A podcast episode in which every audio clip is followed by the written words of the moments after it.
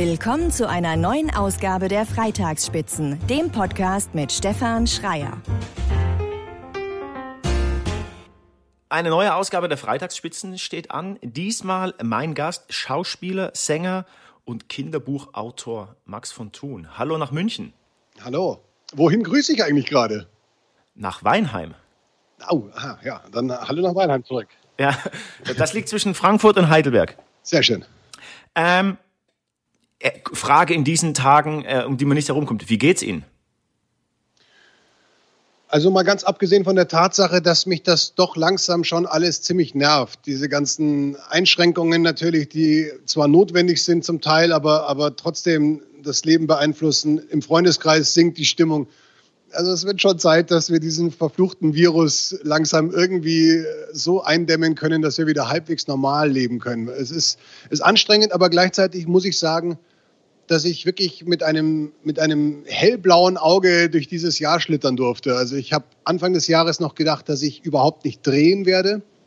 Habe im Sommer aber einen, äh, den zweiten Teil vom Immenhof gedreht und wieder einen Zweiteiler fürs ZDF, ein Schwarzwaldkrimi mit der Jessica Schwarz zusammen. Ich habe ein Bilderbuch rausgebracht im März, jetzt im Oktober einen Roman, den ich mit meinem Sohn geschrieben habe. Und wir haben zum ersten Lockdown in unserem eigenen Heimstudio ein Hörbuch aufgenommen, das ebenfalls erschienen ist. Also ich war wahnsinnig produktiv und eigentlich, eigentlich darf ich mich sehr glücklich schätzen. Zum, über das Thema Produktivität und ähm, Sie haben es schon angesprochen, ähm, ähm, das Buch, da kommen wir drauf zu sprechen. Das Buch ist zusammen mit Ihrem Sohn entstanden, Leon. Ich weiß nicht, darf man das Leo. überhaupt sagen? Leo, Entschuldigung. Ja, ja also er heißt eigentlich Romedio von Stein. Er hat sich einen Künstlernamen genau. ausgedacht äh, den er sehr, den, auf den, den ich sogar sehr toll finde. Also Romedio ist ein alter Familienname. Der heilige Romedio ist auf einem Bären nach Florenz geritten im 15. Jahrhundert und hat den Armen geholfen und wurde von Papst Leo heilig gesprochen.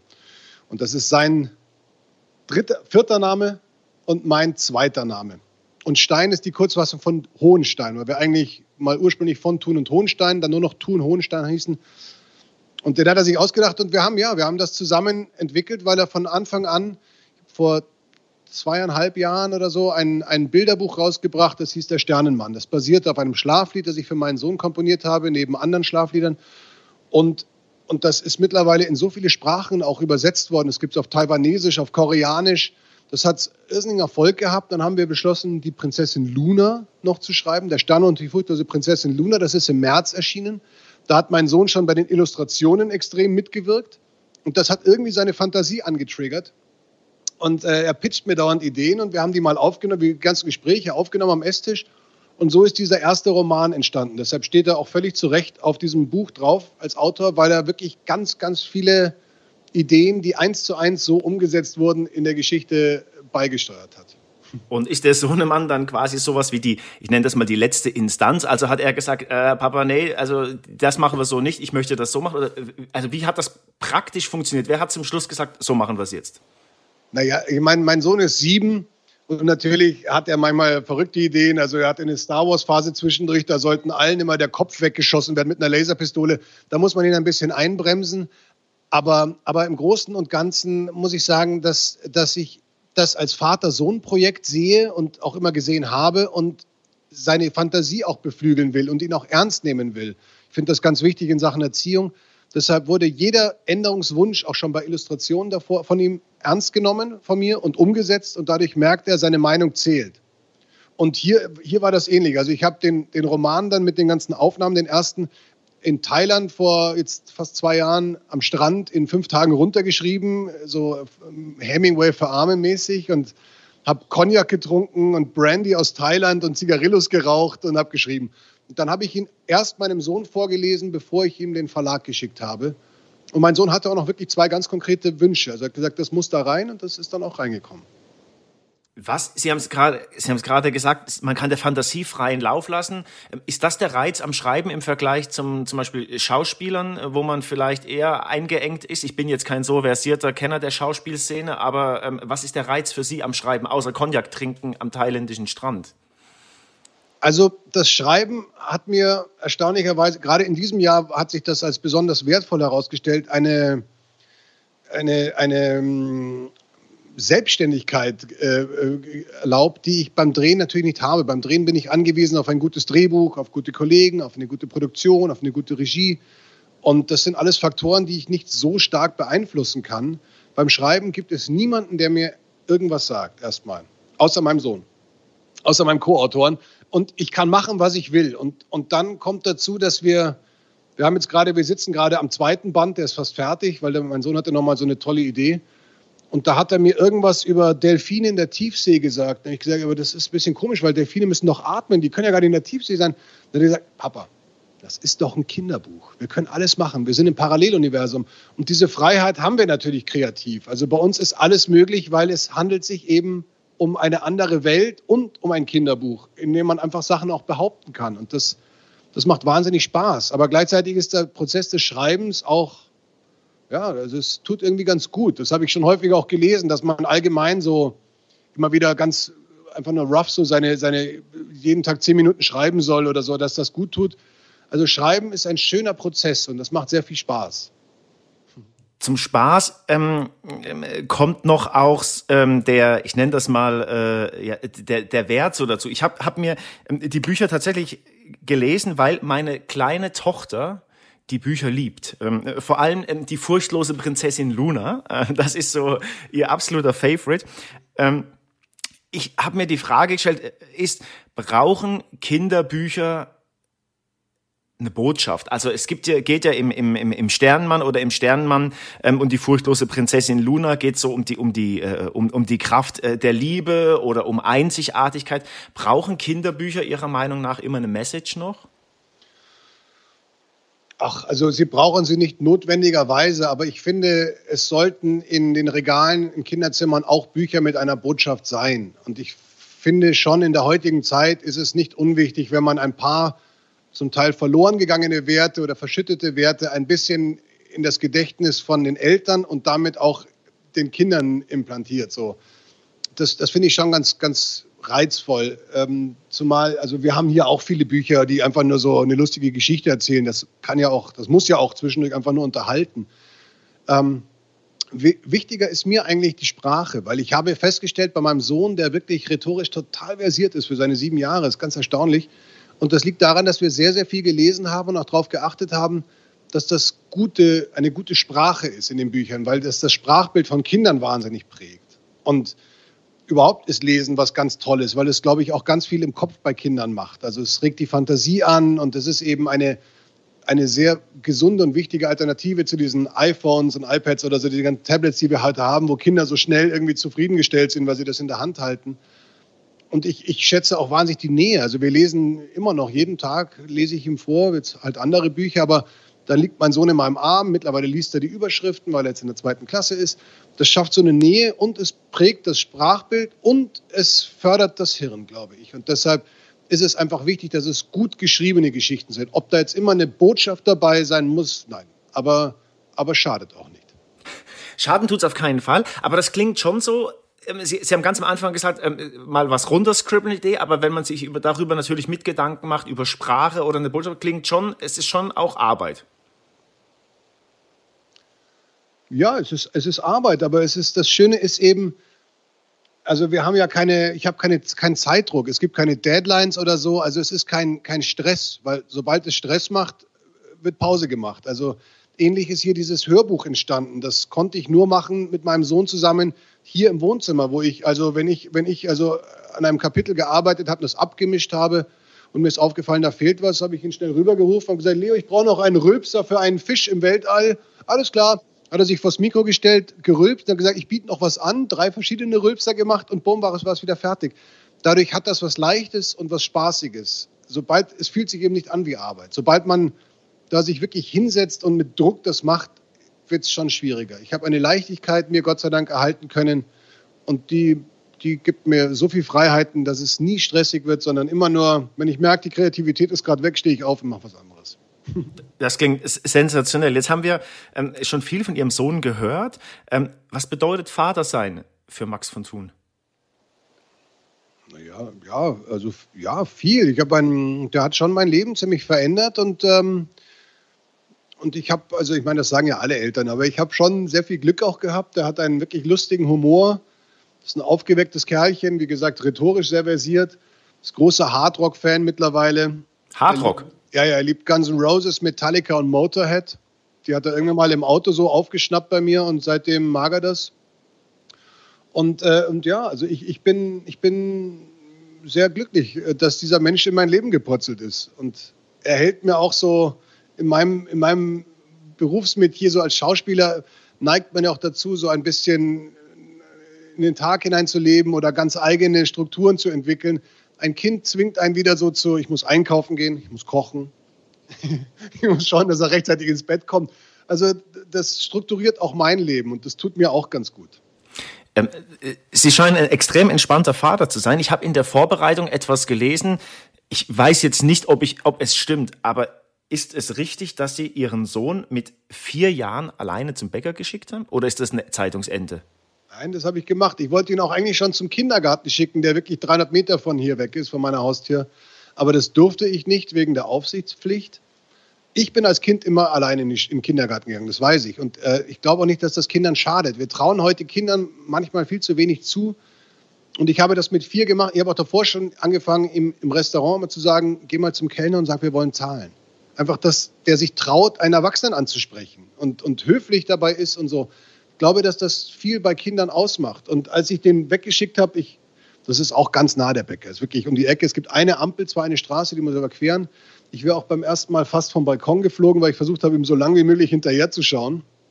Weil ich natürlich Schiss hatte, wenn das passiert und so. Aber als der zurückgekommen ist und diese zwei Tüten von Weitem schon so geschüttelt hat und gesagt hat, ich hab sie und war so stolz, da habe ich gemerkt, das macht so viel bei einem Kind. Der ist um einen gefühlten Meter gewachsen und der ist wahnsinnig selbstbewusst und hat ein großes Selbstvertrauen. Und ich sage ihm auch immer, du kannst Erwachsenen alles sagen. Es kommt auf den Umgangston an, sei höflich. Das heißt nicht, dass du damit durchkommst, aber sagen kann man es mal. Und, äh, und das macht er. Und da bin ich sehr stolz drauf, weil ich habe Angst, dass unsere Generation von Helikopterkindern irgendwann die nie hingefallen sind, die nie Dreck gefressen haben im Sandkasten und kein Immunsystem deswegen haben oder ich weiß nicht was, dass die alle verweichlichte Waschlappen werden. Und die müssen ja, sehen wir jetzt, wie viel Schulden unsere Regierung gerade aufnimmt, das müssen die alles zurückzahlen. Also es macht schon Sinn, wenn das selbstständig denkende, kluge Kinder sind, die einen guten Verstand haben. Das kann mit Sicherheit nicht schaden. Jetzt ähm, habe ich auch gelesen, ähm, dass Sie beruflich tatsächlich äh, freiwillig kürzer getreten sind, ähm, um mehr Zeit mit Ihrem Sohn ähm, zu verbringen. Ähm, provokante Frage. War das ein Problem? Also, oder wird man da in der Szene in Anführungszeichen schief angeschaut? Weil so selbstverständlich als Mann schon ist das ja immer noch nicht leider. Ja, aber also so, so so überdramatisieren würde ich das jetzt nicht. Also es ist ja nicht so, dass man das großartig mitbekommt. Wenn ich habe halt einfach ein paar Sachen abgesagt, die ich vielleicht sonst gemacht hätte. Äh, für einen gewissen Zeitraum war, wenn meine Agentur gesagt hat, wir haben hier ein Angebot, war die erste Frage sofort wo und nicht wer macht Regie oder, oder für wen oder wer spielt noch mit. Also es ging darum, bin ich lange weg. Mir ging, es, mir ging es darum, diese Zeit zwischen drei und sechs, glaube ich, das ist so wirklich die, ich meine, das ist heute immer noch süß, aber das ist die goldene Zeit, wo so ganz, ganz viel passiert, wo die plötzlich so ein Bewusstsein entwickeln, wo sie anfangen richtig zu reden, wo sie Fragen stellen, wo, wo sie einen Humor entwickeln und wo ganz viele wichtige Sachen passieren. Und da wollte ich einfach dabei sein und nicht irgendwie irgendwo in anderen Städten beim Drehen und immer nur mit dem Telefon sagen, und wie geht's dir? Und das habe ich mir und ihm, glaube ich, ermöglicht dadurch, indem ich einfach ein bisschen kürzer getreten bin. Und das weiß ich auch, dass das eine sehr privilegierte Situation ist, weil ich mir das auch finanziell leisten konnte. Aber ich bin sehr froh, dass ich das gemacht habe. Aber es ist jetzt nicht so, dass man, also ich habe keinen Vaterschaftsurlaub oder, oder so genommen. Also ich habe einfach ein bisschen weniger gemacht und, und gut. Und jetzt versuche ich das wieder anzukurbeln. Jetzt ist halt Corona in die Quere gekommen, aber gut, äh, so ist es halt. ähm, ähm, wir haben ganz am Anfang über die, die Bücher, die Sie selbst ge ähm, geschrieben haben, gesprochen und ähm, was, ähm, ähm, ähm, was, was Sprache so für Sie bedeutet. Wie wichtig ist Lesen für Sie? Also haben, was für Lieblingsbücher haben Sie? Äh, jetzt Kinderbücher oder persönlich? Persönlich. Kinderbücher habe, können habe, einem ja auch gefallen als Erwachsener. Können einem auch gefallen. Wir lesen auch gerade wirklich eine sehr, sehr lustige Buchreihe, die heißt Lucifer Junior, die so eine Elternebene hat, die Kinder gar nicht verstehen, wo ich sehr viel lachen kann und mein Sohn auch. Sind wir jetzt bei Band 7 gerade. Also, aber ich, ich, ich lese, ich habe diesen Sommer für mich entdeckt Donner Tat.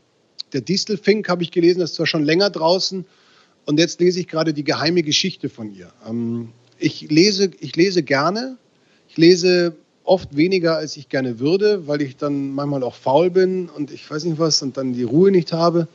Aber ich glaube ganz grundsätzlich, und das heißt es ja auch im Allgemeinen, dass Lesen schon also fürs Gehirn sehr wichtig ist. Also deshalb Lesen tut gut, gerade in Zeiten, wo man wo alle Menschen so, so sobald mal kurz Leerlauf ist, auf ihr Handy starren und man sich gar nicht mehr so die Ruhe gönnt und sagt, also ich mache jetzt mal kurz gar nichts. Das kann ja auch was ganz Tolles bewirken. Langeweile ist oft der, der Nährboden für Kreativität und so. Also ich versuche viel zu lesen und wie gesagt, im Moment ist es Donnertat. Was ich als nächstes lesen werde, weiß ich noch nicht. Äh, was als nächstes kommt, könnte vielleicht eine Übersetzung in eine weitere Sprache sein. Sie haben es am Anfang auch erwähnt. Ähm, der, die, die Bücher sind ins Koreanische, Rumänische, ich muss das mal ablesen, Taiwanesische übersetzt ähm, worden. Spanisch, Italienisch, ja, ja. Jetzt ist die Luna, habe ich gestern erfahren, Prinzessin Luna ins, auch ins Rumänische. Also Rumänien ist ganz weit vorne dem Sternenmann. Da gibt es jetzt schon zwei Bücher. Das ist einfach eine tolle, tolle Vorstellung, dass irgendwo in Taiwan ein Vater oder eine Mutter ihrem Kind unser Buch vorliest, das ich mir hier so aus Langeweile ausgedacht habe für meinen Sohn zum Spaß. Das ist schon toll. Was kommt als nächstes? Sie haben es schon erwähnt, Sie arbeiten an, an, an, einem, an, einem, neuen Buch. Darf man schon ein bisschen was verraten? Ähm, also das, das ja, naja, ja, wir sind eigentlich, also ich habe den ersten Entwurf, der ist schon durch, der liegt jetzt beim Verlag und da bin ich mal gespannt auf ein Feedback jetzt. Also ist alles ganz frisch. Im, im ersten Roman, im Sternmann, der Sternmann und das große Abenteuer, hat mein Sohn, als ich es ihm dann vorgelesen habe, fertig bemängelt, dass der Wasserplanet gar nicht vorkommt. Den wollte er unbedingt haben, der hat aber nicht reingepasst. Das war dramaturgisch auch schwierig.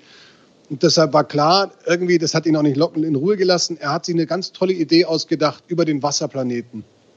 Und es geht um die Wasservorräte und um das Recht, dass jedem Mensch Trinkwasser zusteht. Also es ist eigentlich auf eine Art politisch in Kindform. Und, äh, und ja, ist wieder ein großes Abenteuer mit, mit, mit vielen bunten Charakteren und äh, viel Spannung, glaube ich. Und, und Luna und der Sternenmann begegnen alten Bekannten und neuen Bekannten. Und, ja. Max von Thun, ich sage danke an dieser Stelle für die Zeit, die Sie sich, die Sie sich genommen haben. Sehr gerne. Und ähm, für alle, die mal wissen wollen, wie sich ähm, das anhört, kriegen wir jetzt noch eine kleine Kostprobe. Und ich sage danke und ähm, frohe Weihnachten. Ja, das wünsche ich auch. Und äh, viel Spaß bei der Geschenkeauswahl, kann ich nur sagen, wer Kinder hat. Ich hätte Aber eine tolle Kaufempfehlung. Apropos Geschenkeauswahl, was, was, was kriegt der Junior? Ähm, der kriegt eine, eine Carrera-Bahn. Die hat er sich, die habe ich mir auch immer gewünscht als Kind und die schenke ich eigentlich uns beiden. Ich sehe uns jetzt Rennen fahren im Winter. Sehr coole Idee. Vielen Dank. Also ich lese jetzt eine kurze Passage aus Der Sternenmann und das große Abenteuer in dem der Sternenmann und Luna gerade eine Sternenstaubnachricht bekommen haben. Das ist so eine Art Post im Universum, dass Lunas Vater, König Max der 265. vom bösen Zauberer Knuterich verhext wurde und sich in einen weißen Krebs verwandelt, wenn sie sich nicht beeilen und ihn retten.